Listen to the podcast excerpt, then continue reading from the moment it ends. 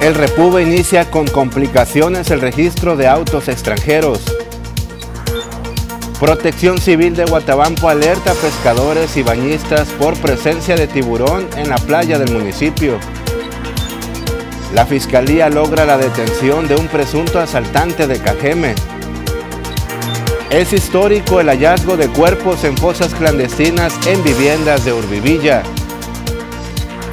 Leyendas y mitos envuelven a los pueblos del sur de Sonora como la aparición de una pequeña criatura mágica, esto en voces de mi gente.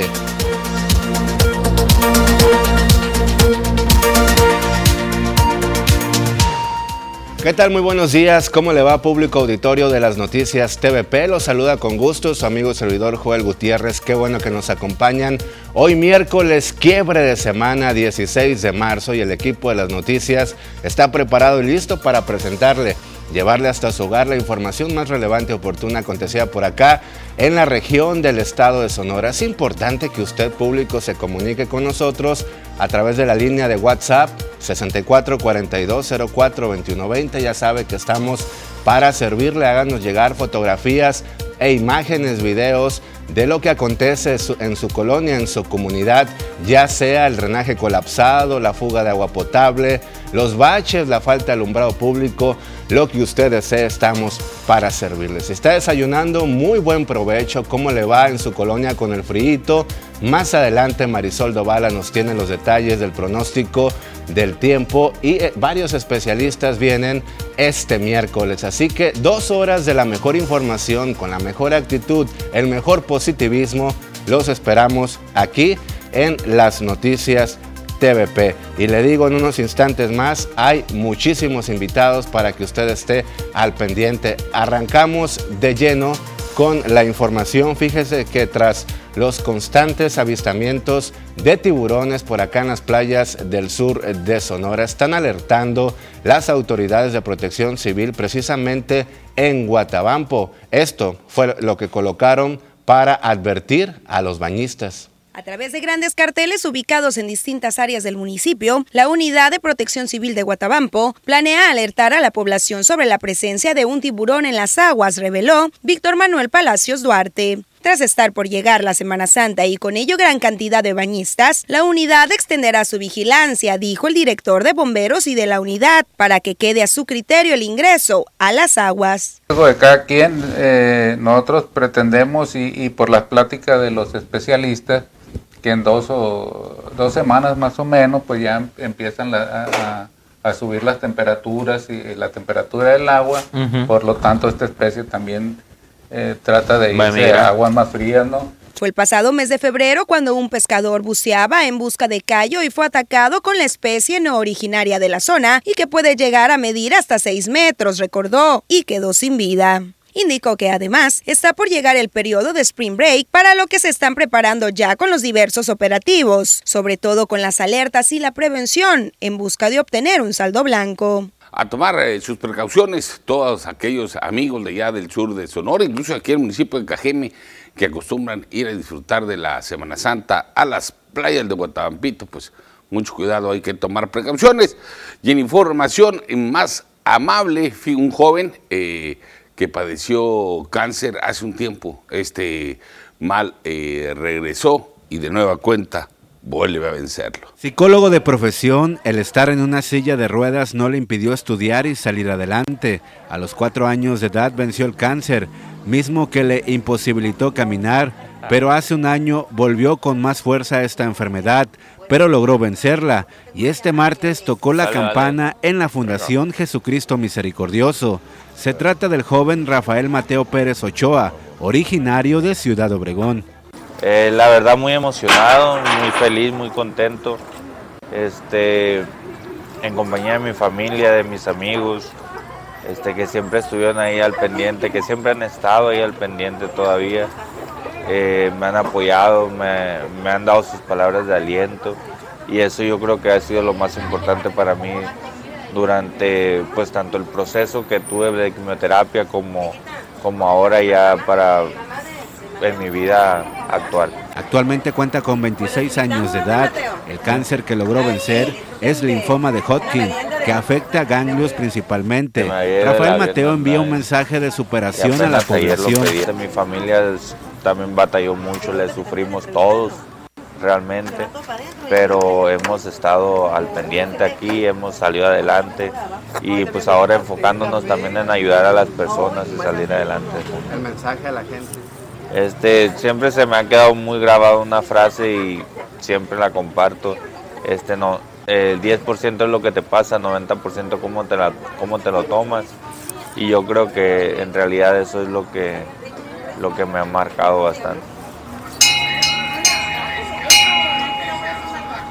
A salud de nuestro amigo y hermano Mateo. Después de tocar la campana, soltaron al aire varios globos, acción que le permitió hacer una oración como símbolo para que continúe con buena salud. Qué bonito, ¿verdad? Ver este tipo de noticias en donde por segunda ocasión libra el cáncer este joven de 26 años de edad, originario de aquí de Ciudad Obregón. De verdad, ojalá haya más casos de este Y así también hay más noticias positivas para el municipio de Cajeme. Y es que le comento que jóvenes representan con danza folclórica Ciudad Obregón a nivel estatal.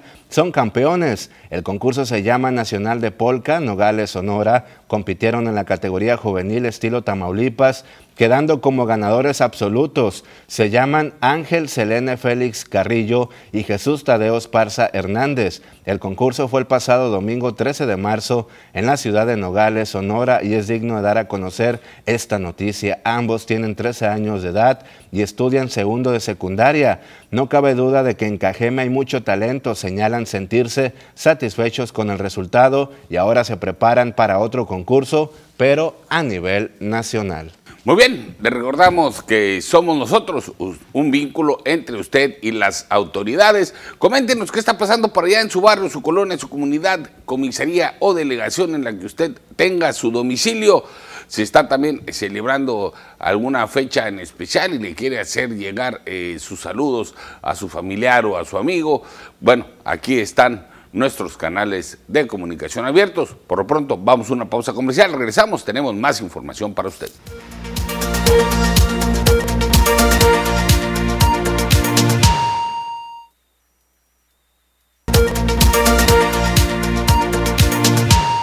Bien, seguimos con más información. Gracias auditorio por seguir con nosotros. Vamos a hacer un recorrido por los portales de noticias más importantes de la República Mexicana, estatal y local. Comenzamos con El Universal. CEP de Cuarta T defendía las escuelas de tiempo completo. La actual administración consideraba en 2020 que el programa representaba un arma contra el hambre y prevenía la deserción escolar, pero acabó con cancelarlo. El Excelsior cae el bronco por desvío de recursos. El exgobernador de Nuevo León es acusado de usar a funcionarios y vehículos oficiales para conseguir las firmas que avalaron su candidatura a la presidencia de México en el 2018.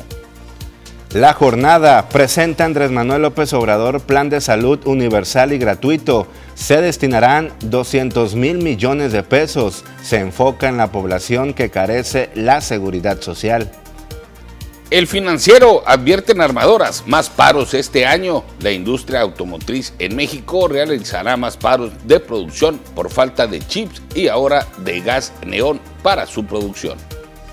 El economista, precio del petróleo se ubica otra vez por debajo del piso de 100 dólares por barril. Creciente ola de COVID en China y posible reactivación del acuerdo nuclear con Irán desalientan el mercado petrolero. En información más regional, el portal Síntesis Noticias dice, convocan a manifestación en contra de maestros del Cebati 188 a una propuesta en contra de tres docentes del Centro de Bachillerato Tecnológico y Servicios número 188 para el próximo viernes.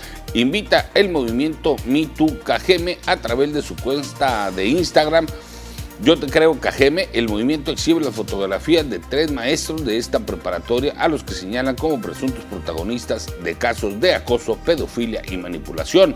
La cita es a las 13 horas el próximo 18 de marzo en las afueras del plantel ubicado por la calle Plan de Iguala en la colonia Ruso Boguel. ¿Qué es lo que dice Infocajeme? cae asaltante del video viralizado como cobro de piso, luego de una minuciosa investigación realizada por el agente del Ministerio Público, elementos de la AMIC y peritos que incluye el acopio de datos de prueba con sustento científico y tecnológico, se logró que el juez otorgara una orden de aprehensión en contra de Salvador N. Figura su probable participación en al menos cinco robos a mano armada registrados en Cajeme, entre ellos a una agencia de vehículos usados que al viralizarse un video en redes sociales erróneamente se manejó como cobro de piso. Agentes de la Fiscalía ejecutaron la orden de aprehensión contra el sujeto. Tribuna, a pedalear por una noble causa. Presentan en Cajeme la sexta edición de Pedaleando Contigo. La asociación Estoy Contigo oficializa la sexta edición de este evento que se realizará con el objetivo de obtener fondos para el mantenimiento de lugares que albergan a personas con cáncer. El, evento es este próximo 27 de marzo en Ciudad Obregón y se llevará a cabo una de las fiestas deportivas al aire libre más esperada por la ciudadanía y los amantes del ciclismo. Esos fueron los portales de noticias más importantes de la República Mexicana, estatal y local. Gracias por hacer este recorrido y ahora lo invitamos a conocer cómo andamos con los casos COVID a nivel nacional. Los confirmados desde que inició la pandemia, 5.613.870. Los sospechosos, 675.552. Los fallecidos, desafortunadamente, 321.000. 375. Actualmente los activos son 16.146, recuperados 4.906.809 y durante las últimas 24 horas han fallecido 260 personas. Y la última jornada arroja para Sonora 71 casos positivos, 44 de ellos en mujeres, 27 en hombres. No se reportan eh, fallecidos ni personas hospitalizadas. Por el momento, los municipios en los que se registraron más de 10 casos son la capital del estado Hermosillo con 38, Guaymas eh, con 12, Navojoa con 11, mientras que San Luis eh, Río Colorado con 4, Cajeme con 3, también está Navojoa con 1 y el municipio de Guaymas y Santana también con un caso cada uno.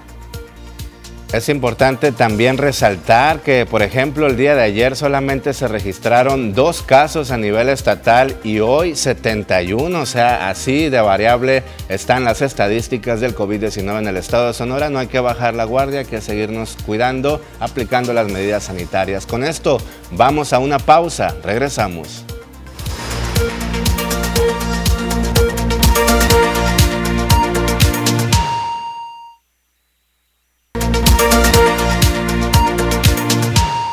Qué bueno que continúa en la sintonía de la primera edición de las noticias, tanto a través de la televisión eh, abierta como de paga y sobre todo también a través de nuestras redes sociales. Bienvenidos sean a todos aquellos que se van incorporando a esta transmisión. Tengan ustedes un extraordinario día. Y bueno, uno de los eh, temas que ha causado inquietud últimamente entre amplios sectores de la población es el tema de la legalización de los carros eh, de procedencia extranjera. Y bueno, pues finalmente ayer quedó abierto el proceso para legalizar eh, o para realizar el trámite de regularización de vehículos de procedencia extranjera en el estado de Sonora, aunque con algunas trabas. En el portal, anunció Aldo Durazo Bejarano, el coordinador estatal del registro público vehicular Repube, recordó que este trámite se realizará en línea como parte de un primer paso donde se emitirá una cita para reducir el trámite presencial en, algunas sedes autorizadas, entre ellas eh, destaca el Centro de Usos Múltiples de Cajeme. Recordó que para facilitar el trámite a quienes no tienen acceso a una computadora de Internet, se colocarán unos módulos en Palacio Municipal y en la Secretaría de Seguridad Pública para el registro y petición de cita. Y para el trámite no es necesario ningún intermediario ni enlace con las, asociaciones perdón, llamadas PAFAS, como lo han venido anunciando. Esto fue lo que dijo el titular del Repube respecto a este tema. Y si queda, pues sí, vamos a poder atender a, las personas, que sería en este caso registrar, ¿no? Realmente atender a los vehículos, pues eh, nosotros teníamos programado pues, hasta el día de mañana, porque el día de hoy era, era para, para empezar a, registrarse. que estamos esperando que México ya nomás nos confirme y pues nosotros estamos listos ya para, para trabajar. Primeramente ya eh, entrando a ella, pues se captura los datos hay que, hay que decir a la gente pues que, que, aquí no es necesario traer el vehículo, no es necesario llevar el vehículo, incluso de tu casa, de su teléfono lo pueden hacer. Eh, pues nada más, primeramente se mete lo que es el CURP, el código postal y el NIP, que es el, el número de identificación vehicular, comúnmente conocido como número de serie, donde ahí, ahí mismo pues, eh, se, se da la impresión de una hoja que se llama manifestación bajo protesta de decir verdad, donde, lo, donde vienen lo que son los datos generales del vehículo, el concepto de pago y pues genera la línea de captura que es en un QR para que ya puedan pasar a, depositar a una, a una cuenta del SAT. Tienen hasta el, hasta el 20 de septiembre todavía para hacer la solicitud. Entonces no, no se desesperen, pues no, sobre todo una de las cosas que les estamos eh, pidiendo es que, que, no, pues no caigan en, otros eh, cobros. Hay que recordar que el decreto nada más está pidiendo los 2.500 pesos eh, de, pago que, que, precisamente pues va a ser para obra pública para los municipios Bien, como fue el primer día, ayer hubo pues bastantes problemáticas, se saturó la página de internet del registro público vehicular, obviamente porque toda la gente quería registrar a su documentación para legalizar sus autos chocolate. Pero con el paso de los días, pues esto se va a arreglar. Vamos a cambiar de información. Fíjese que los trabajos para transformar Nogales en el rostro fronterizo de la cuarta transformación avanzan con el impulso del gobierno de México en coordinación con el gobierno de Sonora, manifestó Alfonso Durazo Montaño tras una reunión celebrada en la capital del país. El mandatario sonorense informó sobre un encuentro sostenido con el canciller Marcelo Ebrard, eh, así como con el embajador de Estados Unidos en México, Ken Salazar, y Salvador Fernando Cervantes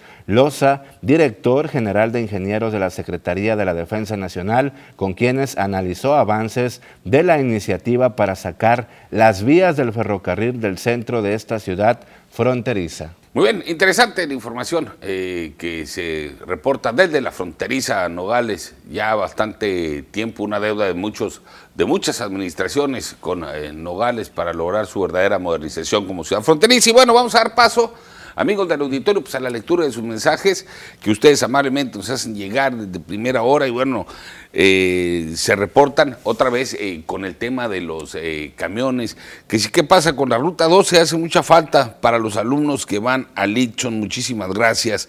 Ayer se reportaban también para la ruta que pasa por la Escuela Secundaria General número 2, donde nos dicen que también ya están pagando Uber algunos alumnos y algunos están yendo pues hasta caminando. Entonces ahí a las autoridades encargadas del transporte les encargamos que pues reactiven estas líneas o por lo menos le den mayor celeridad al paso de las mismas. Exactamente, y es que hay una problemática muy latente en el tema del transporte urbano. Está muy abandonado este servicio y la comunidad cajemense se está viendo gravemente afectada. Y tenemos más mensajes, dicen, Buenos días respecto a los morosos en el pago del agua. Algo drástico se tiene que hacer porque hay muchísima gente que no quiere pagar y por unos la llevan otros. Pero es problema de Lomapaz que no actúa como debe de ser porque la luz sí la pagan. Es lo que nos comentan aquí vecinos inconformes.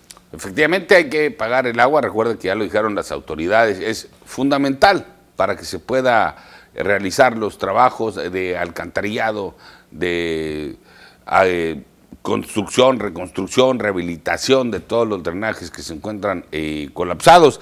También se reportan adultos mayores para preguntar eh, cuándo pagarán los dos bimestres de apoyo a adultos mayores aquí en Ciudad Obregón. Nos referimos, creo yo, al, pago de la pensión, mi estimado Joel, pues hemos tenido conocimiento de que algunas personas ya les llegó, ¿no? Incluso hasta por adelantado, les pagaron dos meses Exactamente, ya les está llegando el pago, pero para ampliar la información nos comprometemos a entrevistar a Bernabé Arana, titular de la Secretaría del Bienestar, para que nos diga todos los detalles de estos pagos, porque ha habido muchísimas preguntas sobre este sentido. Nos dicen, para preguntar del servicio militar, mi nieto tiene 21 años y nunca pudo solicitarla por motivos de enfermedad. ¿Qué puede hacer? Efectivamente, ayer tuvimos en entrevista al titular del servicio militar aquí en Cajeme. Usted debe de acudir a la Secretaría de Seguridad Pública. Ahí hay una oficina especializada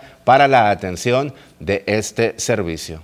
Muy bien, también desde la colonia Las Haciendas se están eh, reportando los vecinos de por aquel sector. Buenos días, Joel y Jorge. Drenajes tapados en toda la colonia de Las Haciendas por el Boulevard Bartolomé Delgado de León. Hay dos planteles educativos y es un foco de infección para las niñas y los niños. Hay muchos moscos. Gracias, que tengan un excelente martes. Urge que chequen el sifón del dren paralelo a la colonia está tapado. Dice, bueno, pues ahí está el reporte para la autoridad eh, correspondiente. Eh, le agradecemos la confianza que nos haga llegar sus peticiones. Con la lectura de estos mensajes nos vamos nosotros de nueva cuenta una paso comercial. No se vaya, quédese con nosotros. Tenemos más información para usted.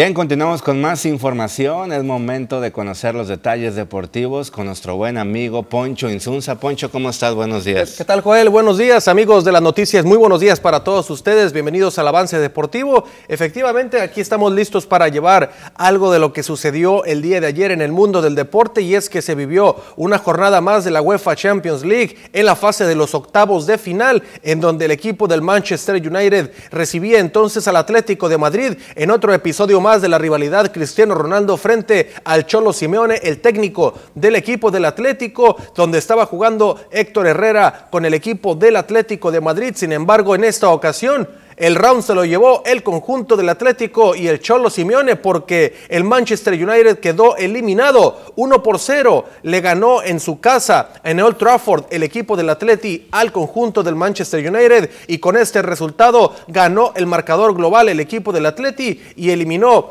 al equipo de Cristiano Ronaldo, una organización muy ganadora, una organización muy peleadora, sin embargo, también realmente lo que hizo el equipo del eh, Manchester United en casa fue muy, muy poco. Ya en los últimos minutos empezaron los embates del equipo inglés y la buena defensa, que siempre es bien conocida de los equipos del Cholo Simeone, logró detener a Cristiano Ronaldo y compañía y Mr. Champions, dicen muchos, queda fuera. ¿Dónde quedó el goleador histórico? La verdad es que Messi y Cristiano Ronaldo desde el año pasado ya en UEFA Champions League están quedando a deber. No es para menos, la edad les está costando, cobrando factura. Pero lo que es una realidad es que solamente criticar a Lionel Messi y, porque Cristiano Ronaldo lleva 60 goles o más en su carrera que Messi, no quiere decir que no lo vamos a criticar también. Este partido era para ganarlo y Tal parece que los goles se los gastó en otra parte porque no pudieron anotarle un solo gol al equipo español. Decepcionó, ¿verdad?, a los aficionados porque esperaban otro tipo de resultados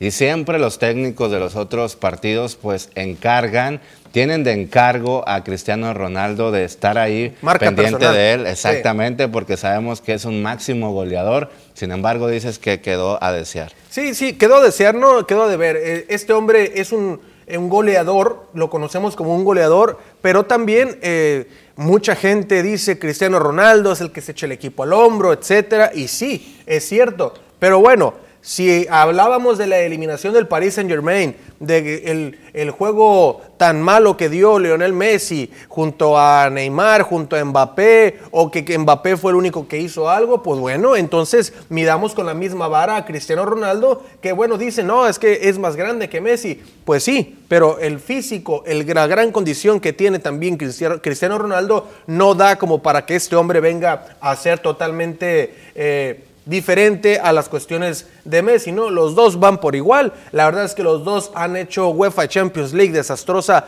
tanto el año anterior como este. Entonces ahí está el resultado. Se queda sin UEFA Champions League otro año más Cristiano Ronaldo y no sabemos y quizá vuelvan a ganar una Champions uno de los dos porque la realidad es que uno tiene cinco, el otro tiene cuatro, Messi tiene cuatro, este, pero quedó a deber, quedó a deber y el Atleti avanza a los cuartos de final junto con el otro partido que se dio entre el Ajax de Holanda y el equipo del Benfica de Portugal, de Edson Álvarez, eh, que juega en el Ajax de Holanda y que también quedó eliminado de la UEFA Champions League, el mexicano, que dieron todo, dieron todo en la cancha de Holanda, pero el Benfica de Portugal es el mejor equipo portugués y dio cátedra de buen fútbol. Exactamente. ¿Cómo andamos con los lugares? ¿Cómo va este asunto? Pues ya, ya está muy cerca, ¿no? Ya está de, de, concretarse los ocho equipos de la UEFA Champions League. Más adelante se van a dar a conocer quién va contra quién en el sorteo de la Champions que se celebra en Suiza.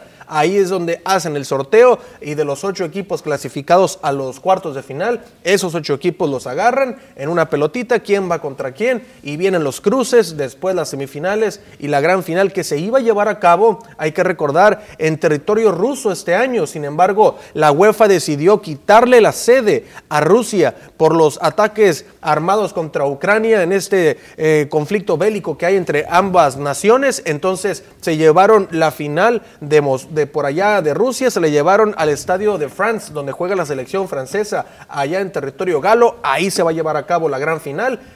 Y bueno, vamos a ver entonces quiénes llegan a ese partido, pero lo que es un hecho ya es que ni Messi ni Cristiano Ronaldo estarán presentes en esa gran final. Y sin duda alguna, un gran espectáculo en el mundo del fútbol, esta eh, competencia, ¿verdad?, sí. que hay a nivel mundial. Exactamente, no. Un, un, partido muy cerrado se vio el día de ayer. Un Cristiano Ronaldo muy ansioso, un Cristiano Ronaldo que estaba queriendo hacer todo él solo y la realidad es que muchas veces está acostumbrado a trabajar de esa manera, sí. pero la realidad también es que no tiene el equipo que tenía en el Real Madrid. Él tiene que entender que hay que jugar un poco más en colectivo en el Manchester United porque la calidad de los jugadores no es la misma a la calidad que se tiene en el Manchester United. Por el momento, el Manchester tiene mucho tiempo ya desde el 2013 para acá, desde que Alex Ferguson dejó al equipo de eh, Manchester United, que no es el mismo equipo ganador, un equipo temible en Europa. Entonces Cristiano Ronaldo quiere hacer lo mismo que hacía en el Real Madrid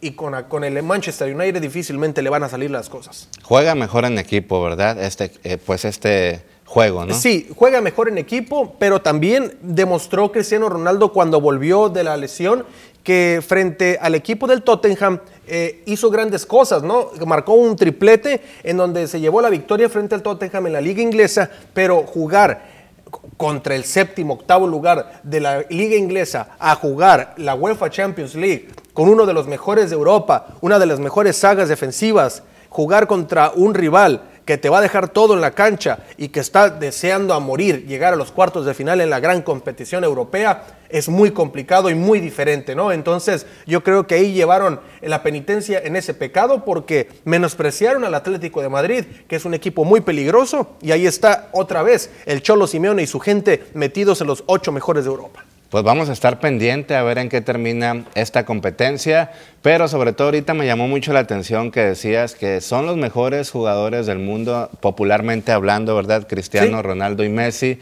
No importa si eres chaparro, si eres alto, aquí se refleja de que ellos sí, pueden. Pues son máximos goleadores. Son máximos goleadores, eh, tiene 759 goles, tiene eh, este, Lionel Messi en su carrera y le lleva alrededor de casi 60 goles más eh, Cristiano Ronaldo, que tiene 807. Y empezaron igual prácticamente, ¿verdad? Pues Cristiano Ronaldo fechas. tiene 37 años de edad, Messi tiene 35, 34, me parece, va a cumplir okay. 30, algo así. Pero eh, le queda más, un poquito más de cuerda, al menos si él quiere Lionel Messi, ¿no? Porque Cristiano Ronaldo ya va rumbo a los 38 años de edad. Híjole, pues ah, vamos a esperar a ver. También eh, Piqué, ¿qué, ¿qué, edad tiene? Se, no, Piqué ya, ya también va, va de, para la, los 50. de la misma, de la misma, este, del mismo calibre de okay. Cristiano Ronaldo, porque también son eh, ya jugadores que tuvimos la fortuna de verlos eh, estar en acción dentro de la cancha de fútbol. En los este, mundiales. En los mundiales, efectivamente. Este, y sobre todo a un Cristiano Ronaldo que, eh, y a un Lionel Messi que, mira, la verdad es que desde que empezaron a jugar, desde que empezaron a, a salir en sus clubes, en sus selecciones, en el Mundial del, de Sudáfrica 2010, Brasil, Rusia, Qatar, porque realmente en el Mundial de 2006 en Alemania, pues ninguno de los dos fue figura, obviamente, estaban muy jóvenes, estaban en No las despuntaron. bancas. No, estaban en las bancas de sus equipos. Fueron, pero como banca. No, no estuvieron como titulares, ¿no? Y bueno, a lo que me preguntabas ahorita, Piqué tiene 35 años de edad, ¿no? Ah, ahí Quizá anda oscilando también. De calidad, quizá le quede a Piqué unos dos años más, tres a lo mucho, pero para la posición que juega Piqué, es muy probable que dos años y nada más, porque él es defensa. Y si te ponen delanteros velocísimos, no les vas a competir. Pero resultó ser un ganón el Piqué porque está con la Shakira, ¿verdad? Exactamente. bueno, pues ahora muchísimas gracias por la información deportiva, pero te invito y también invito al público a que nos acompañen a ver qué es lo que circula en redes sociales. Vamos a verlo. Fíjense que eso lo que circula en redes, un tío joven se confunde y lleva a su sobrino a la escuela ese día, un error que lo convirtió en viral. Los protagonistas de esta historia son Moisés Audeves y el pequeño Abraham, quienes comparten sus aventuras a través del TikTok. Moisés Audeves de Ciudad Obregón, fíjese, explicó lo que pasa, que se quedó a dormir conmigo y no me acordaba que era sábado. ¿Cómo la ven? El tío que se confundió, llevó a su sobrino un día sábado a la escuela y pues se volvió viral este video. Ya, me ha pasado, imagino, ya ha pasado, ¿no? Ya hemos escuchado este tipo de historias, pero quizá en redes sociales no, y pues ponerte a exhibición de la gente en redes sociales, qué valor de este joven.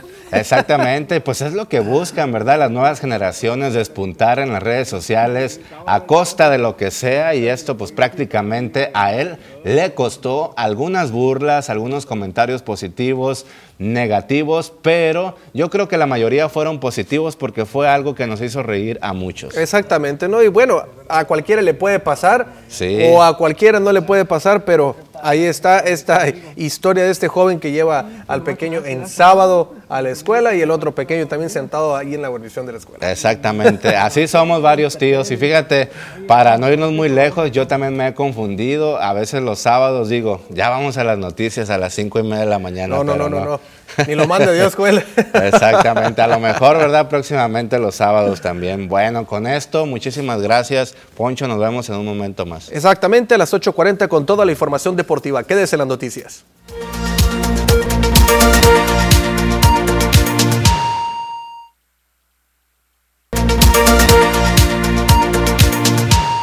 Qué bueno que continúa con nosotros en la señal de la primera edición de las noticias. Vamos a dar paso a más información y es que el fin de semana fueron encontrados algunos cuerpos en diferentes eh, fosas clandestinas que se ubicaban en dos domicilios allá en la colonia Urbivillas. Esta es la información. Con acciones continuas se mantendrán las casi 30 mujeres que integran el colectivo de rastreadoras de Ciudad Obregón estas semanas, destacó Nora Lira Muñoz. La líder del colectivo recordó que apenas el pasado lunes por la noche se lograron dos positivos más en la zona de las Urbis, donde desde hace días han laborado en conjunto con las guerreras buscadoras, logrando localizar ya 22 cuerpos enterrados. Por supuesto que van a continuar. Eh, tenemos ubicados otros domicilios donde eh, en esta semana vamos a trabajar, vamos a seguir, vamos a, a, buscar en todos los domicilios en abandono en las urbis, en esas colonias, en esa zona. Van 21 cuerpos en total y en esa zona. Y pues no podemos parar, no podemos, sé que muchas personas van a salir de ahí, muchos desaparecidos, eh, espero que, que pues hermanos de mis compañeras también, que se decía que probablemente el hermano de una de mis compañeras esté ahí. A estas últimas actividades se sumó la Comisión Estatal de Búsqueda de Personas, dijo, y durante la entrante semana visitarán de nueva cuenta la zona del Chichiquelite en Tierra Yaqui, en busca de los tres indígenas que aún faltan tras su desaparición en junio pasado. La semana pasada ahí estuvimos apoyando a nuestros hermanos ya eh, de, la Loma de Vacum. Eh, estuvimos con la comisión, estuvo la Comisión Nacional de Búsqueda y la Comisión Estatal de Búsqueda de Personas Desaparecidas, estuvo pues toda la, gente de la Loma, estuvimos nosotros como colectivo, hemos sido un colectivo que hemos estado muy, muy cerca, hemos eh, sufrido el dolor de estas personas, seguimos en el Chichiquelite, en el Coyote y en muchos lugares donde pues nos faltan tres de ahí y queremos encontrarlos. Y hablando precisamente de estas guerreras, de estas rastreadoras, fíjense que en específico las guerreras buscadoras de Cajeme reciben apoyo mayormente de la ciudadanía. Al borde de las lágrimas y con un nudo en la garganta, una representante del colectivo dedicado a la búsqueda de personas denominado Guerreras Buscadoras destacó que no ha sido fácil para sus integrantes las labores de rescate y búsqueda de cuerpos y restos óseos que se realizan en el fraccionamiento Urbivías del Rey. La guerrera buscadora destacó que prácticamente salen todos los días en la búsqueda de los cuerpos de sus hijos, esposos, padres y familiares que se encuentran en calidad de desaparecidos y consideró que el sector antes mencionado se ha convertido en un panteón clandestino. Comentó que los principales apoyos que reciben provienen de los ciudadanos que las dotan de agua y víveres, entre otros artículos que requieren para sus búsquedas. Afortunadamente quien nos ha apoyado en esas situaciones. la única, el único apoyo que hemos tenido es de la, de la ciudadanía. Ellos han estado con nosotros, gracias a Dios, como ustedes podrán ver. Esta, aquí en esta casa pues nos han dado auxilio y no para, la verdad, no para la ciudadanía de traernos agua, suero, comida, nos traen desayuno. Estamos muy agradecidos porque han estado aportando, son los únicos. Este colectivo se sostiene con la ayuda de la ciudadanía. No hay más aquí. Aquí no hay fiscalía, aquí no hay gobierno, aquí, aquí no hay comisión, aquí no hay nada más que el apoyo de los mismos ciudadanos. Si usted gusta apoyar, ellas se encuentran ubicadas en la colonia Urbivillas. Ahí siguen buscando a estos cuerpos que dicen que todavía se encuentran debajo de las casas de Infonavit de ese lugar. Con esto vamos a una pausa. Ya está listo Carlos Corral en la sección de Cultura.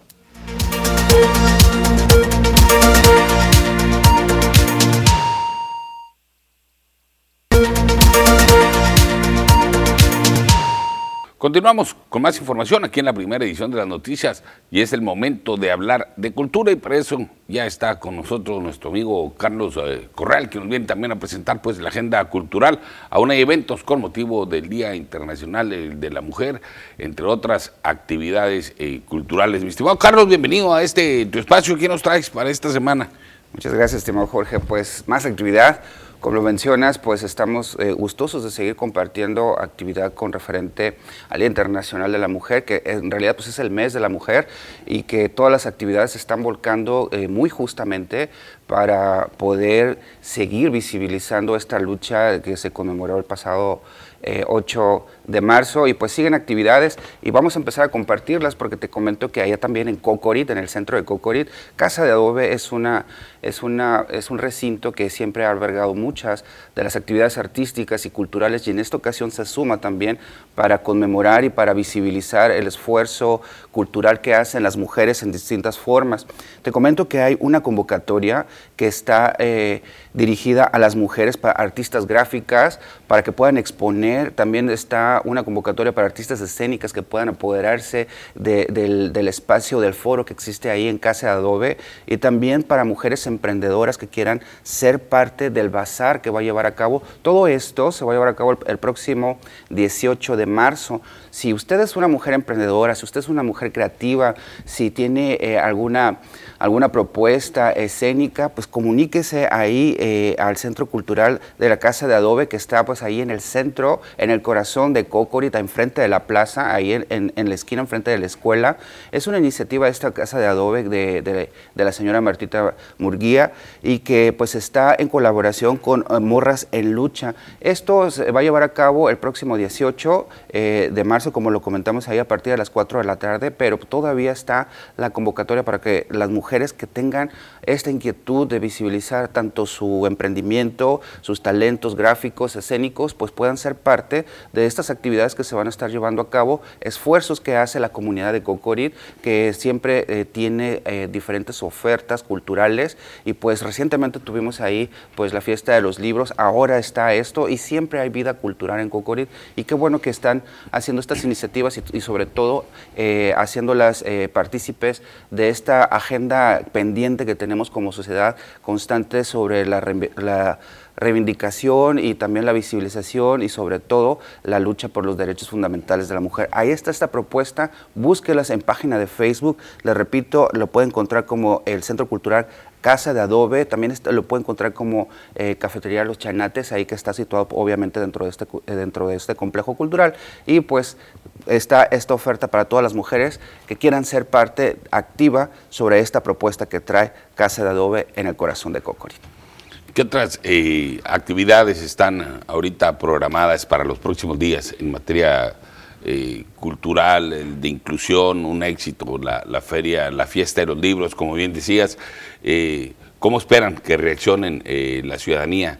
con, la próxima agenda que están presentando? Pues fíjate que sigue siendo de una manera híbrida porque pues apenas estamos retomando, eh, reposicionando eh, los diferentes lugares y pues esta, esta eh, lo que comentábamos de Casa de Adobe es una, es una manera presencial que se puede llevar a cabo, pero también siguen existiendo estas propuestas virtuales como la que la vamos a compartir en esta ocasión.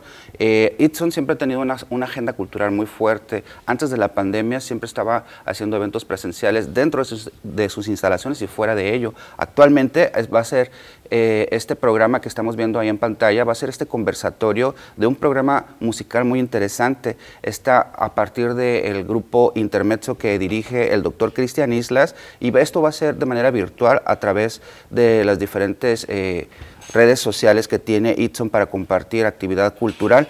Nos referimos pues bien a este programa musical Caíta que es, que es muy interesante. Fíjate que el doctor eh, eh, Cristian Islas está haciendo un esfuerzo por, eh, por rescatar las diferentes formas musicales de de la etnia yaqui y los está transcribiendo. Incluso ha hecho un libro que se llama Sones de Pascola, transcripción de la música para violín y arpa de la comunidad yaqui de su propia autoría, donde ha hecho investigaciones muy serias, muy fidedignas, donde se ha eh, podido involucrar directamente con la etnia y ha tenido productos muy interesantes como el libro y a través de este conversatorio, pues vamos a abrirnos a ese mundo eh, de la música como nosotros la conocemos, como su notación y sobre todo la recuperación y, y, observar estas formas musicales y pues si usted quiere conocer muchísimo más sobre la etnia yaqui, sus formas musicales y cómo ha sido la investigación eh, del doctor Islas para poder construir esta propuesta musical, pues le estamos haciendo esta invitación para que siga la transmisión en vivo. Eh, es este 17 de marzo a las 5 de la tarde a través de las plataformas de Itson. Lo, lo puede encontrar como Cultura Itson en página de Facebook y también en YouTube. Ahí vamos a tener mayores detalles de todo este esfuerzo de investigación que se está para preservar, rescatar y sobre todo conservar y poder eh, ofrecerlo a nuevas generaciones sobre la música, los sones y las diversas formas musicales que tiene la etnia yaqui y que es parte del patrimonio eh, de nosotros, de los cajemenses y pues básicamente de todos los pueblos originarios que comparten con nuevas generaciones para las futuras eh, generaciones culturales aquí en México y quien está interesado en, conocer más sobre ello. Y, sobre todo en estas fechas, ¿no? con el desarrollo de los, de los contis con motivo de las actividades de la etnia eh, yaqui eh, durante la Semana Santa, la cuaresma, se registra mucha afluencia de visitantes allá en Cocorit eh, esto ha coadyuvado también ¿no? a darle una mayor difusión como eh, un espacio o un complejo cultural a esta comisaría de Cajeme. Sí, esta, esta, esta, esta temporada es, es muy importante, resaltan muchísimo más los rasgos identitarios de los pueblos originarios de la etnia yaqui y estos ejercicios que tienen allá en, en Cocorit como el Conti y diferentes eh, etnias hermanas también. En el Mayo se llevan a cabo otras, otro, muy parecidos rituales, eh, tradiciones, costumbres y pues se visibiliza aún más y a través de el entendimiento de sus formas musicales pues creo yo que podemos tener muchísimo más eh, eh, conocimiento y sobre todo valoración de, esta, de estas manifestaciones artísticas, culturales sobre todo, que pues nos, nos abonan mucho a la identidad del sur de, del sur de Sonora.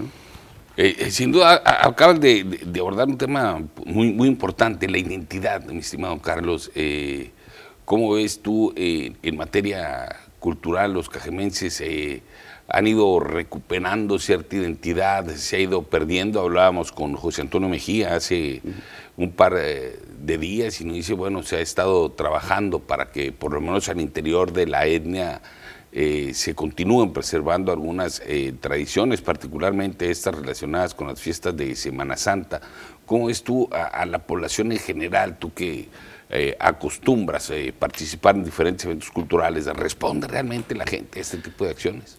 la gente sí, responde. si estamos buscando la identidad de Cajeme, pues recordemos que Cajeme ya deja de ser un pretexto verdaderamente porque normalmente se ponen en antecedentes de que es una ciudad muy joven y que, si, y que si bien ha habido muchas manifestaciones culturales previo a la configuración oficial de, la ciudad como, como municipio, pues ha recuperado mucho eh, de, lo anterior, de sus, de sus antecedentes. Eh, Cajeme, eh, pues se está siempre eh, estructurando dentro de su identidad y tomar en cuenta a los pueblos originarios es parte de este sincretismo de cómo se fortalece la identidad del cajemense y sobre todo las propuestas de, cultura activa que, nosotros, de cultura viva y activa, es muy importante nosotros abonarle a eso. Los pueblos originarios es una parte de la identidad, pero también tenemos nuevas propuestas, también tenemos nuevas inquietudes, nuevas generaciones que se están fortaleciendo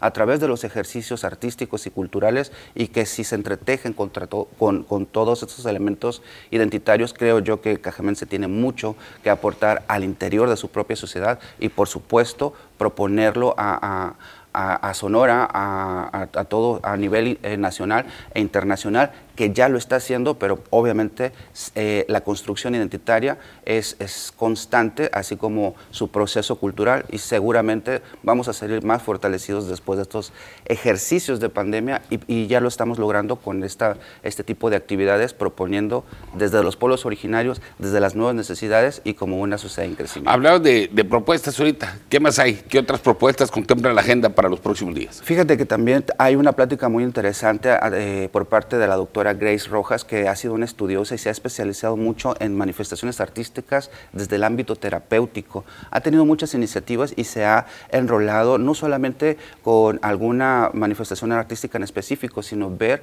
cómo podemos eh, sanar, resarcir algunos daños que, que podemos, que podemos eh, enfrentarnos en, en la vida eh, pues cotidiana, ¿no? Y toma el arte como una, como una herramienta terapéutica y nos va a hablar sobre todo eh, en el, arte terapia en universitarios. Esto va a ser a través de una transmisión de Facebook, de Facebook Live. Eh, está albergada por la red, la red de gestoras culturales en México y es una propuesta más de los beneficios que tiene el ejercicio del arte y de la cultura a través, visto a través de una, de una forma terapéutica y pues la doctora Grace Rojas es una especialista que la tenemos aquí en, Ciudad Obregón, la cual nos va a estar hablando sobre todos estos beneficios y dirigido básicamente a una, a una, a una generación que ahorita está estudiando a nivel universitario que creo yo que puede sacar mucho provecho, al igual que toda la sociedad que, esté interesada en, eh, en atender eh, este tipo de terapias.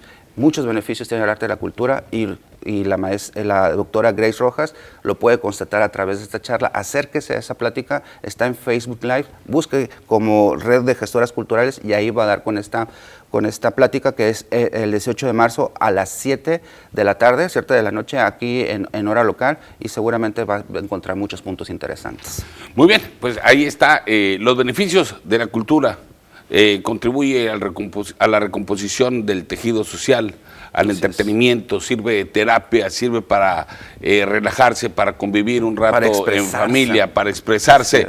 Tenemos eh, aquí, somos un pueblo rico en en cultura, hace falta más difusión y por eso nos va a seguir acompañando aquí nuestro buen amigo Carlos Cuevas. ¿Algo más que desees agregar ya, mi estimado Carlos, para finalizar? Claro que sí, te comento que ya va a empezar la ruta, eh, de, esta iniciativa de Independiente Punto 3, está este jueves, viernes y sábado, inicia a partir de ahí del reloj de la plaza de la plaza Álvaro Obregón a las 8 de la noche y pues eh, son iniciativas que tenemos eh, de artes escénicas, eh, pues todo el éxito para, para Independiente.3, sígalos, acompáñenlos, va a estar este fin, de, este fin de semana y el próximo, y se está uniendo con Lux Arte Escénico, una nueva propuesta que está buscando su lugar aquí en Cajeme y seguramente vamos a tener un, una propuesta de la Ruta 2022 bastante interesante. Muy bien, ahí están las aportaciones en materia de cultura de nuestro amigo Carlos eh, Corral. Carlos, muchísimas gracias por eh, tu tiempo y bueno, pues mantenernos al tanto de la agenda cultural de aquí el municipio. Muchísimas gracias. Al contrario. Amigos del auditorio, nosotros vamos a una nueva pasa comercial. Tenemos más información para usted. Regresamos.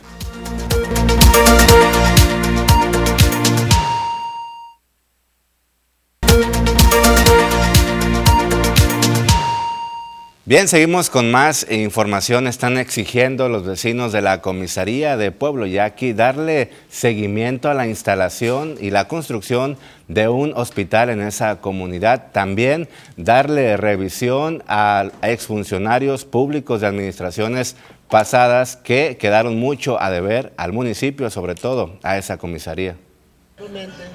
Una exhaustiva revisión en el caso del presunto desvío de 37 millones de pesos por parte del exalcalde Rogelio Díaz Brown y el extitular de Desarrollo Social Meterio Ochoa solicitó la unión de vecinos y campesinos de Sonora ante la Comisión Anticorrupción de los regidores. Además, el tema se llevó el pasado 8 de marzo también ante autoridades municipales y estatales, dijo Jorge Valdés López, dirigente de la Unión, entes donde no ha habido respuesta. Entonces nosotros queremos saber qué pasó con los recursos, qué hicieron de ellos.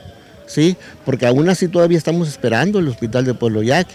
Dicho hospital, para el cual presuntamente ya se habían comprado tres hectáreas de terreno con los recursos federales, se requiere para dar atención a más de 45 mil personas de la cabecera de la comisaría e incluso de los alrededores, mencionó, donde no existe atención médica. Que en días atrás eh, muere un bebé en el vientre de la señora porque no, no fue trasladada a tiempo sí, también porque tenemos eh, mm, poca atención de la Cruz Roja que falta.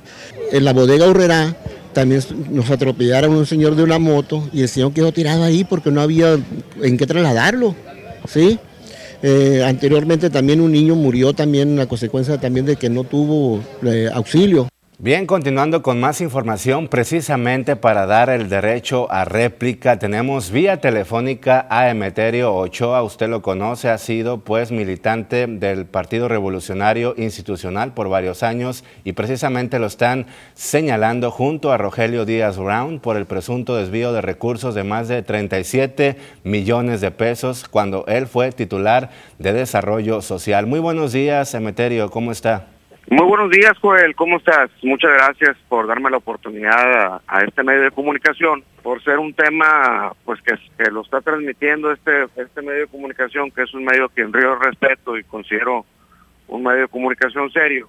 Y normalmente este tipo de, de temas, cuando suelen ser pues falsos, pues no, no, no les tomo la, la menor importancia. Sin embargo, al salir en este medio de comunicación, a quien yo considero muy serio, sí me parece importante precisar y comentar ante tu audiencia, pues que está muy alejada de la realidad esa, esa, ese señalamiento, ¿no? Ya que mientras yo tuve la oportunidad de estar al frente de la Secretaría de Desarrollo Social, pues jamás tuvimos un presupuesto para dicha obra, ¿no? Eh, yo tengo conocimiento que esa administración, ese cabildo, ese cabildo gestionó ante el gobierno federal eh, muchos proyectos para obras, muchos de ellos se realizaron, muchos muchos eh, otros pues no se presupuestaron. Tal es el caso de ese proyecto a cual alude un acta de cabildo en donde precisamente, como todos los proyectos que se realizaron con el gobierno federal, el cabildo autorizaba la gestión de esos recursos como parte de los requisitos que pedía el gobierno federal para darle más contundencia a los proyectos. Sin embargo, nunca existió recurso alguno para construir un hospital en Poloyaki y eso pues es muy fácil de aclarar eh, dentro de la misma administración municipal, por eso eh, a mí me gustaría y le voy a dar seguimiento y espero que, que ustedes como medio también, para tener una respuesta formal por parte de la autoridad municipal y que la sociedad conozca esa respuesta, pues porque pues no se vale que un simple señalamiento, si no lo si no sale la verdad, pues obviamente si la repites, si la repites, entonces puede generar un daño mediático, ¿no? Y en ese caso, gracias a Dios, en toda mi trayectoria como servidor público que he tenido la oportunidad de estar, pues jamás, jamás he sido señalado de manera formal, ni jamás he tenido ningún problema eh, en el tema de los recursos públicos, no con las auditorías, con la presentación, con la realización de los proyectos. Es por eso que, les agradezco esta oportunidad para aclarar y decirles que no existe absolutamente eh, ningún vínculo que tenga en mi persona cuando tuve la oportunidad de estar al frente de la Secretaría de Desarrollo Social y que tampoco tengo, porque tengo conocimiento, esa administración tuvo recurso alguno para realizar un hospital. Y, como te digo, pues es tan fácil como que recibir una respuesta. no me gustaría que solamente quedara en una nota o en un tema mediático que pueda estarse repitiendo, sino que tuviera una respuesta formal por parte de la administración y para ello pues yo voy a estar al pendiente y si no hay un tema formal dentro de la administración, entonces en mi caso yo pediré de manera formal y por escrito que se dé una respuesta a la brevedad, porque es importante que la gente sepa, ¿no? Es importante que se aclare un tema, porque ante un señalamiento en donde se, se dice que hay un desvío de recursos, pues obviamente hay una afectación también en este caso particular a mi persona porque se me hace referencia. Exactamente, ahorita solamente ha quedado en dime y direte, hasta el momento no te han llamado por parte de la eh, Comisión Anticorrupción de los regidores? No, yo tuve comunicación con, con algunos regidores y me comentan que pues simplemente viene entregado un oficio que inclusive ni siquiera lo recibieron porque no estaba bien hecho. Es el comentario que tengo así nomás de manera extra, extrajudicial o con, extraordinario, pues no, porque no es un tema formal. Pero a mí sí me gustaría que, que se hiciera un, un trámite formal. En dado caso que no se haga y que solamente sea un señalamiento, así por encima, entonces yo personalmente sí acudiré a la instancia correspondiente para pedir una investigación y que haya, exista una respuesta oficial por parte del ayuntamiento y si me lo permites, Joel, eh, pues me gustaría que cuando tengamos esa respuesta, pues pudieras comunicar a la sociedad Claro que sí, con todo gusto. De hecho, el día de mañana tenemos el diálogo con Cajeme con el presidente Javier Lamarque Cano. Le vamos a cuestionar sobre este asunto porque se habla de mucho dinero, 37 millones de pesos, en donde estás eh, señalado y también el expresidente Rogelio Díaz Brown. Le vamos a dar seguimiento a este panorama porque los habitantes de Pueblo Yaqui están eh, pues eh, inconformes, están molestos con esta situación, pero obviamente te damos el derecho a réplica con todo gusto. Fíjate, Emeterio, aprovechando esta situación, ¿qué opinas tú que eres priista de muchos años de la salida, la renuncia de Anabela Costa Islas? Pues bueno, yo respeto la decisión de cada quien, tiene derecho a estar donde quiere estar, ¿verdad? Yo en lo personal he estado en, mi partido en triunfos, en derrotas, y bueno, yo también veo una preocupación dentro del mismo, de este instituto político, en donde pues hace falta muchas, muchas cosas por hacer. Sin embargo, yo en lo personal he decidido mantenerme y trabajar desde adentro pues para poder construir y para poder aportarle desde él a la sociedad. En este caso entiendo que, que la situación no es buena para, para nuestro partido. Sin embargo, pues yo soy de los que creo que en, en las malas no se abandona, ¿no? Y bueno, yo sí estoy agradecido, no con no simplemente con el Instituto Político, sino políticos, sino con una gran cantidad de militancia, de periodistas, de mujeres y hombres y jóvenes, que durante muchos años en lo personal he venido haciendo equipo, me han apoyado en lo personal y he apoyado proyectos y bueno, eh, gracias a, a toda esa gente he tenido la oportunidad de tener una, una carrera, ¿no? Una carrera en diferentes cargos, he tenido la oportunidad de ser servidor público. Entonces, en ese sentido, quien toma la decisión de retirarse del partido, pues será su decisión no la comparto, sin embargo la respeto y le deseo todo el éxito del mundo en su futuro. Muchísimas gracias, Emeterio, por esta información. Vamos a estar al pendiente. Que tengas un excelente día. Muchísimas gracias, Joel. Que tengan una excelente mañana. Saludos a todos. Igualmente, saludos. Y con esto vamos a una pausa. Regresamos.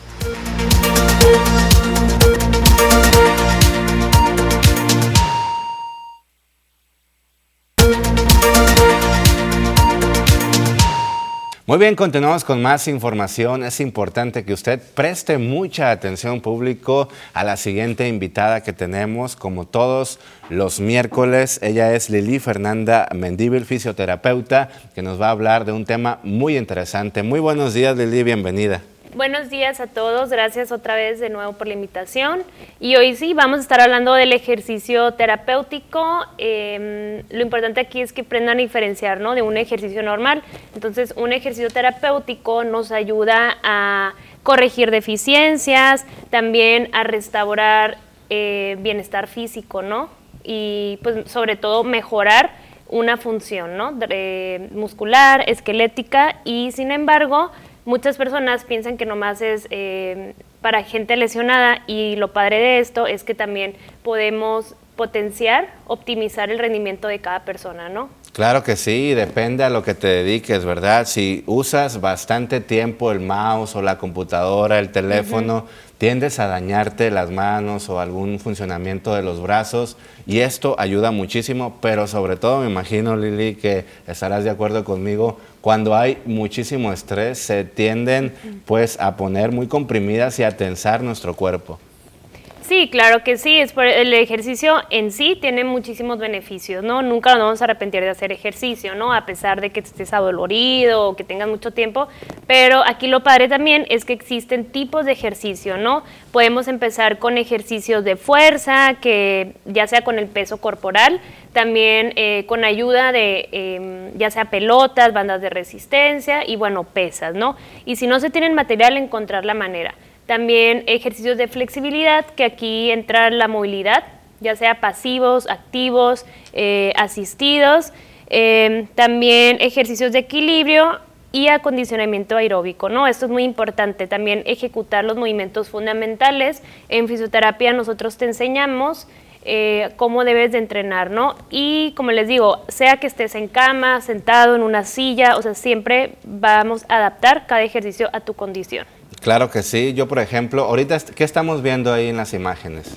Ahí vemos eh, el entrenamiento con fuerza, que ahí eh, vemos pesas. También tenemos ejercicios de estabilidad, acondicionamiento aeróbico y flexibilidad. Son unos ejemplos, ¿no? Pero les digo, si no se tiene este equipo, lo adaptamos de acorde a lo que tengas. Exactamente, y por ejemplo me ha tocado ir a tu clínica, a tu consultorio y de verdad tienes todas estas herramientas para nosotros poder hacer de una manera efectiva, ¿verdad? Los entrenamientos, los ejercicios, sobre todo, como dices, no necesariamente tuviste que haber pasado por alguna operación, alguna cirugía. En mi caso sí, pasé por una cirugía, me sirve mucho lo que vienen siendo las terapias contigo. Sin embargo, hay que darlo a conocer, vivimos en una sociedad muy estresada, en donde la mayoría de la gente está muy tensa y esto también te ayuda mucho, ¿verdad? El hacerlo, practicarlo en casa. Claro, y aquí hay que tomar en cuenta que existen fases para dar un programa de, eh, de, entrenamiento, ¿no? De ejercicios. Primero va a ser la evaluación, hay que evaluar a cada persona, ¿no? Ver en qué condiciones está y ya en base a eso dar el programa. También qué actividades se realizan eh, día a día. Eh, otro, entrenar y enseñar, ¿no? Nosotros como terapeutas tenemos la tarea de enseñarles a ustedes a cómo ejecutar los movimientos, para disminuir el riesgo de lesiones posibles por, pues, por un mal movimiento, ¿no? También eh, fortalecer. Una vez que ya eh, se logra el movimiento sin peso, pues empezar a fortalecer. Y si ya esos ejercicios los dominas súper bien, estás muy bien de fuerza, ahora sí hay que progresar, ¿no? ¿A qué me refiero con progresar? Pues aumentar la dificultad y hacerlo más dinámico, ¿no? Nunca van a ser igual los ejercicios y sobre todo pues para pues sentirnos mejor, ¿no? Y mejorar, que eso es el objetivo del ejercicio terapéutico. Ese tipo de herramientas que presentabas tú hace unos momentos también los podemos adaptar en casa, ¿verdad? Sí, claro que sí, o sea, esas son unas opciones, igual ese material eh, es muy económico, lo podemos encontrar hasta en el súper, la pelota, eh, una pelota de pilates, un tapetito, igual se pueden eh, hacer en casa sin tener el material, no todo se adapta. Exacto, y por ejemplo, es mejor acudir con especialistas como con Lee Fernanda, porque ellos te dicen el procedimiento, ¿verdad? Claro que sí, vamos a lo mismo que es importante acudir a consulta para evaluar la condición, ¿no? de cada paciente y adaptarlo, ¿no? A mí me escriben muchas personas, oye, si tengo escoliosis, eh, si sufrí, tengo una fractura o tengo una prótesis y, o sea, no hay excusa, simplemente hay que pues adaptarlo a cada persona. En las consultas que tienes, ¿cuál es la problemática más recurrente de la sociedad cajemense? Híjole, yo creo que el sedentarismo, el no estar activos, por eso también los invito a que estén en movimiento, pero el pasar muchísimo tiempo sentados en una oficina, sabemos pues que eh, permanecemos así por el trabajo, pero como les digo, hay tiempo para todo, es cuestión de prioridad. O sea, tal vez te va a costar un poquito de trabajo levantarte más temprano eh, y ya, o sea, estar a lo mejor tus ocho horas sentado, pero también eh, se pueden adaptar en oficina los ejercicios, ya sea que trabajas en una empresa, todo esto. Hay que querernos, ¿verdad? Claro que sí, el amor propio y, cómo no, pues estar activos, que eso es lo mejor. Claro que sí. ¿Dónde te podemos encontrar las redes sociales, el teléfono para la gente que ahorita se quiera comunicar?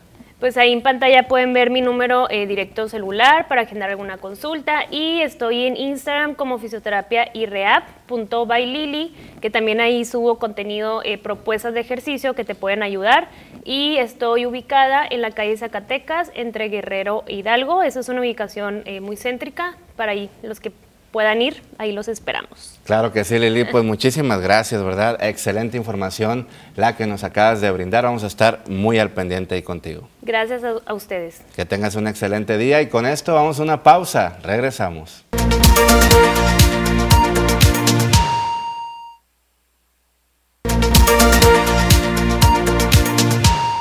Regresamos a esta primera edición eh, de las noticias. Llegó el momento de saber qué nos depara la cuestión climatológica para los próximos días. Y bueno, para eso haremos eh, un enlace en unos minutos con nuestra compañera Diana Zambrano. Y eh, las últimas horas han registrado ataques armados que han dejado como resultado personas lesionadas. Esto en el fraccionamiento Santa Fe, hasta donde llegaron uno o varios sujetos armados que al entrar a una vivienda dispararon en contra de sus ocupantes, dejándolos eh, lesionados. Hasta el lugar de los hechos se trasladaron paramédicos de la Cruz Roja para prestarles los primeros eh, auxilios y posteriormente trasladarlos hasta un hospital de la localidad para que recibieran la atención médica pertinente. También llegaron elementos de las diferentes corporaciones para eh, resguardar el área de la agresión armada, así como recabar la posible evidencia balística, entre otros elementos que pudieran coadyuvar al esclarecimiento de estos lamentables hechos. Y también en la noche de ayer, en punto de las 8, eh, mataron a balazos a una persona en la colonia Valle Dorado de aproximadamente 25 años de edad. Así los hechos delictivos de violencia en el municipio de Cajeme, colocados como la segunda ciudad más violenta del mundo. Es momento de conocer los detalles climatológicos con nuestra amiga y compañera Diana Zambrano. Muy buenos días, Diana, ¿cómo estás? Hola, ¿qué tal, Joel? Muy buenos días, muy bien, aquí acompañándonos en esta mañana, ¿no? Pues agradable se mantiene, ¿no? Ya con más calor, ¿y tú? Exactamente, aquí también eh, durante la mediodía hace calorcito, pero en la mañana y noche sí hace frío, como dicen, febrero loco y marzo otro poco. Vamos a conocer los detalles del clima. Claro que sí, Joel. Comenzamos primeramente con el mapa nacional para conocer las temperaturas actuales en algunos puntos importantes del país. Y comenzamos, como siempre, en la frontera en Tijuana. El día de hoy tenemos condición de cielo totalmente cerrada con 12 grados. En La Paz se registra condición de cielo mayormente nublada con 19 grados. En Durango esta mañana se registran 14 grados, Guadalajara con 16, Acapulco la temperatura que llega hasta los 25 grados. Ya para finalizar en Ciudad de México, aquí tenemos una máxima esta mañana que llega hasta los 16 grados. Pasamos a conocer las temperaturas actuales. Aquí en nuestro estado, en Sonora, podemos ver valores de temperatura, los cuales varían entre los 13 y los 18 grados. Pasamos a conocer qué tenemos para el resto de la semana, comenzando en el sector de Navojoa. Aquí tenemos una semana muy despejada con máximas que van a variar entre los 29 hasta llegar a los 34 grados en Navojoa. Ya en el sector de Ciudad Obregón, el día de hoy se mantiene con 14 grados centígrados y cielos soleados, al igual que el resto de la semana. Máximas que varían entre los 27 y los 35 grados y mínimas que se prevén, ojo, de entre los 4 hasta llegar a los 11 grados en Ciudad Obregón. Ya para Guaymas actualmente se registran 18 grados. Igual tenemos una semana muy despejada.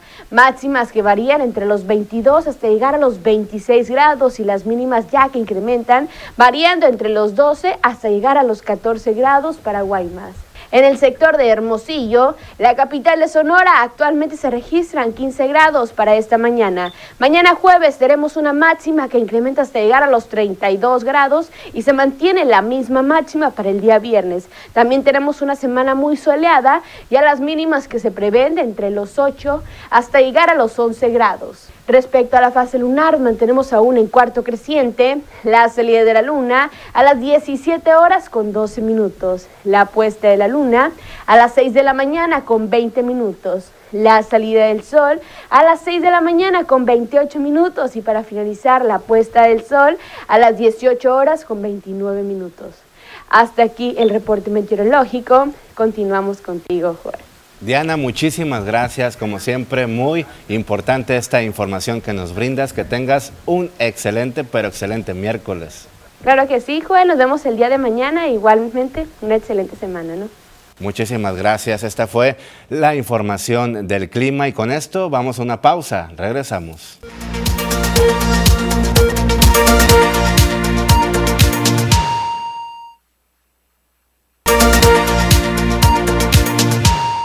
Bien, continuamos con más información. Es momento de conocer las historias de voces de mi gente y aquí en el sur de Sonora muchas veces hemos adoptado varias leyendas en pleno siglo XXI. Aún se sigue con esta práctica por allá en la región del Mayo. Aquí comenzamos. Belfort. Bicicentro. Motozón presentan.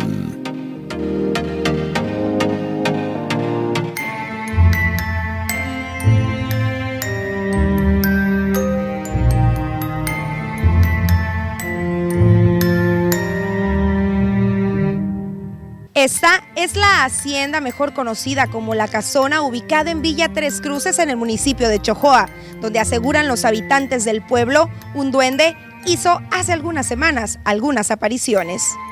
Aunque muchos han creído la aparición de la pequeña criatura mágica como un milagro, otros en el pueblo ubicado en el sur de Sonora se mantienen incrédulos, asegurando que la presunta manifestación del pasado mes de enero fue solo parte de una nutrida imaginación de unos cuantos. Pues dicen que sale así caminando y que asusta a los, a los grandes, a los cholos. Los creyentes de estas criaturas que según las leyendas acostumbran ayudar en secreto a los humanos, recompensando sus buenas acciones y castigando a las personas egoístas y deshonestas, poco a poco comenzaron a llegar a la vivienda de una familia que según lo adoptó, tras verlo en constantes ocasiones corriendo por las ruinas de una vieja hacienda y entre los árboles, para después encontrarlo solo y petrificado.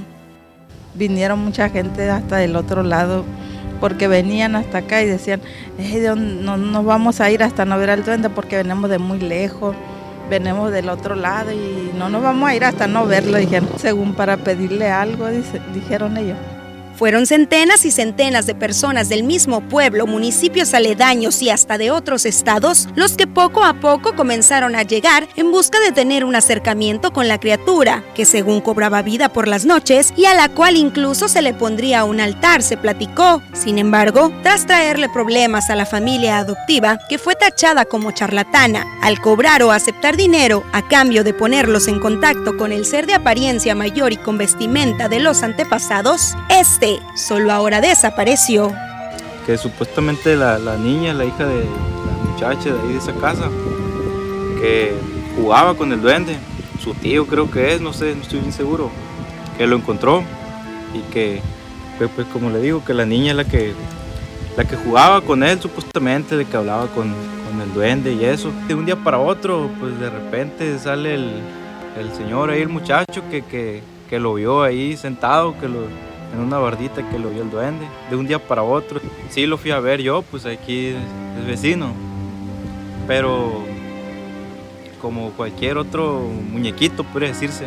La gente que le dejaba dinero para que supuestamente si le dabas, te lo regresaba en el doble, el triple, qué sé yo. Pero quién sabe, quién diría que le dejaran dinero, la gente sola pero todo el mundo le dejaba de billete, de moneda y hasta pachitas, bacanora y así. A decir de la familia adoptiva, el duende fue llevado a Navojoa para evitar problemas y a decir de algunos integrantes del pueblo, fue llevado a Nogales, donde se le haría una vitrina para poder recibir así a sus espectadores, mientras que en las ruinas se respira la duda de su real existencia o no, quedándose ahora así, solo entre las voces de mi gente.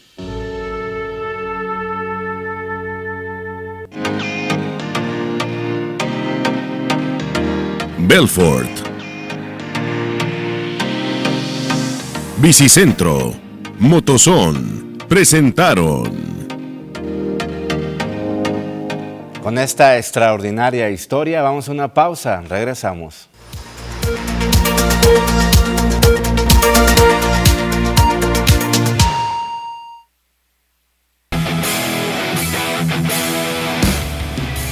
¿Qué tal amigos de las noticias? Muy buenos días, tengan todos ustedes bienvenidos a la información deportiva en esta mañana. Vamos a arrancar con información del béisbol de las grandes ligas, siguen las firmas, siguen por supuesto las noticias y es que Anthony Rizzo renovó contrato con el equipo de los Yankees de Nueva York por dos temporadas. Había llegado el pasado verano a terminar el contrato que tenía con los Cachorros, se lo terminaron pagando los Yankees. Ahora firmó una extensión que lo mantendrá con la temporada 2022 y 2023 con el conjunto de los Bombarderos del Bronx. Así es de que Anthony Rizzo tendrá varios partidos más con el equipo de los Yankees, al menos hasta finalizar la campaña 2023 del béisbol de la Gran Carpa. Así entonces se cierra el acuerdo entre la directiva y el jugador. Por otra parte, se cierra también otro acuerdo y mucho, se disipan muchas dudas tras la firma de Matt Olson con el equipo de los Bravos de Atlanta. Y es que este hombre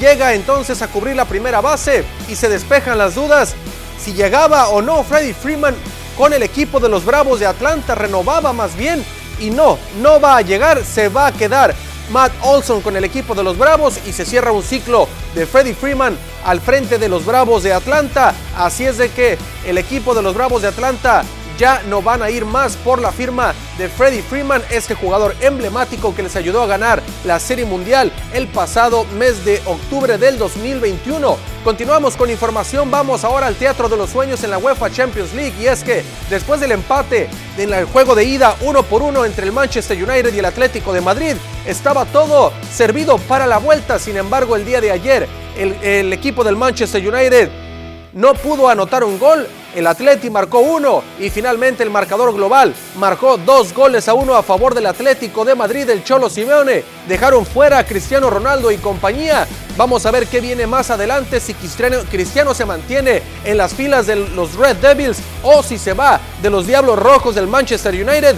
Vamos a ver entonces lo que diga el astro portugués, lo que diga su representante y la directiva del equipo inglés. Lo que es un hecho es que no está del todo cómodo en el vestidor del equipo del Man U. Por otra parte, el Ajax del mexicano Edson Álvarez también quedó eliminado con un marcador global de tres goles a dos. El equipo holandés cayó en casa frente al Benfica de Portugal y está fuera de la UEFA Champions League. Con ese marcador global no le alcanzó al equipo de Edson Álvarez, puesto que el, partido no quedó a favor del equipo holandés y además quitaron la regla del gol de visitante, algo que no le ayudó tampoco al conjunto del Ajax. Entonces, adelante el Benfica y el equipo del Atlético, Portugal y España están dentro de los cuartos de final. Por otra parte, el equipo de los Rayados de Monterrey el día de ayer se midió al equipo de Juárez en duelo pendiente de la jornada 5 en el estadio de los Rayados de Monterrey y el conjunto de Rayados venció 3 por 0.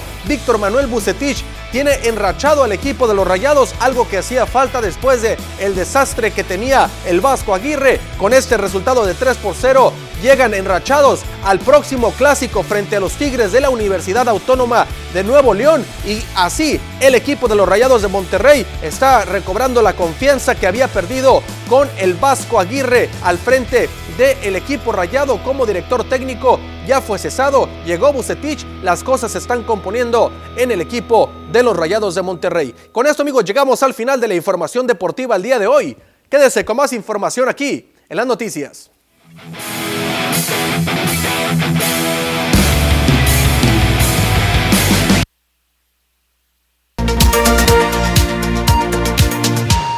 Continuamos en la primera edición de las noticias y llegó el momento de trasladarnos hasta algún punto de la ciudad con nuestra compañera y amiga Edith Noriega. Edith, muy buenos días. Hola, ¿qué tal? Muy buenos días, Jorge, Joel, quienes están en el estudio y a la audiencia de las noticias TVP Obregón. Estamos en la Colonia Real del Norte, ubicados exactamente en uno de, en uno de los centros Anticipa o Centinela, como también se les conoce. ¿Y por qué estamos aquí hoy? Pues recordarán que hoy se cumplen ya dos años del primer contagio que se dio a conocer de manera oficial en Sonora de COVID-19. Por lo tanto, nos encontramos en uno de los lugares que fue de los más concurridos. Esto surgió como una alternativa para que las personas que tuvieran algún síntoma del COVID-19, que en ese entonces no se conocía mucho acerca de esta enfermedad, de este virus, pudieran hacerse la prueba para la detección anticipada de, de este virus y poder tomar alguna decisión a tiempo, como aislarse, o tomar algún medicamento. Como pueden ver en este momento, pues el centro Anticipa ya tiene muy poca demanda. De hecho, nos estaban comentando que antes de cuando estuvo, estuvieron los picos, las olas del COVID-19, llegaba aquí gente hasta las desde las 4 de la mañana para alcanzar algún turno. Ahorita nada más tenemos a dos familias. El servicio empezó a las 8 y media de la mañana y, y les comento que desde que inició la pandemia, pues se han sumado varios eh, contagios. Para ser exactas, las cifras oficiales nos hablan de un total o un acumulado de 163.395 casos de coronavirus, esto de dos años a la fecha y de estas personas, desafortunadamente 10.042 personas fallecieron a causa de este virus. Si bien es cierto, en las últimas semanas se ha notado un descenso en el número de contagios, tanto a nivel local como a nivel nacional, la recomendación de la Secretaría de Salud y de las autoridades, tanto municipales como el sistema COVID implantado, implementado aquí en, en Cajeme, pues las recomendaciones siguen siendo las mismas. El uso del cubrebocas aún sigue estando vigente, así como las medidas de sana distancia, el uso constante de gel o el lavado de manos, así como estar muy atentas y atentos monitoreando cualquier signo que pudiera eh, parecer un contagio. Entonces, pues el llamado sigue siendo el mismo desde las autoridades y obviamente nosotras y nosotros como medios de comunicación, también pues nuestra labor, nuestro granito de arena es seguir insistiendo en la prevención. Así es, efectivamente, mi estimada Edith. Eh, ha habido pues eh, muchas pérdidas, sin embargo, pese a que la, la pandemia ha ido, ha ido cediendo, eh, es eh, muy importante no bajar la guardia para eh, pues mantener esta tendencia a la baja en los casos positivos de COVID. Esperemos, como bien lo has dicho, que la ciudadanía siga atendiendo todas las recomendaciones que realizan las dependencias en materia de salud, como el uso de cubrebocas, mantener la sana distancia, uso de gel antibacterial, importantísimo el constante lavado de manos, y pues, y como lo decían desde el principio eh, de la pandemia, evitar eh, salir de casa si no hay necesidad de hacerlo. Exacto, y recordemos que se aproxima un fin de semana largo, probablemente algunas familias ya están planeando salir, el clima también ya está más favorable, ya hace calor, entonces eh, pues esperemos, ¿verdad?, que las personas sigan teniendo esa conciencia y sigan cuidándose. También se aproxima ya el periodo de Semana Santa y aquí las autoridades pues ya están eh, anticipando y diciendo que pues no nos relajemos. Cajeme está en, en, color verde, al igual que la mayoría de los municipios de Sonora, sin embargo, pues el virus todavía existe a pesar de que tenemos vacunas. Digo, a comparación de hace dos años, la verdad es que la, comunidad, la sociedad y sobre todo la comunidad de los médicos y las médicas, pues no han descansado desde hace dos años. Es importante también darles a ellos y a ellas un respiro.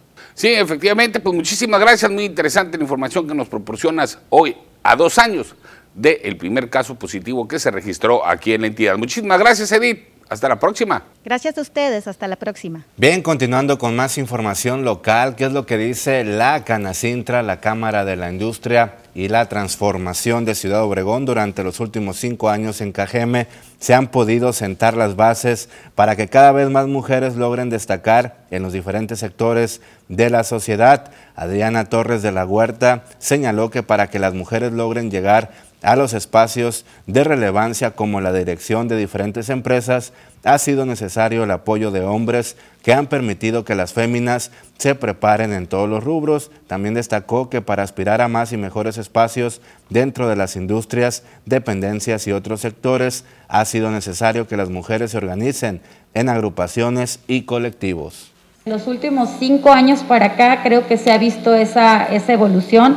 Este, seguimos participando, seguimos tocando, tocando puertas y yo creo que un punto muy importante y, se comentaba en, la, en, la, en, el, en el curso de capacitación que tuvimos la semana pasada, este, un papel muy importante para lograr esa apertura de los puestos los tenemos que hacer nosotros como madres, o sea, en esa, en esa formación de sobre todo de los, de los hijos varones, pues no ir creando esa cultura pues desde, desde, la, desde la familia, porque muy bien, y luego de que se realizara una investigación por parte de la gente del Ministerio Público, elementos de la AMIC y peritos, se logró que el juez otorgara una orden de aprehensión en contra de Salvador N por su probable participación en al menos cinco robos a mano armada registrados en el municipio de Cajeme, entre ellos el de una agencia eh, de venta de vehículos usados.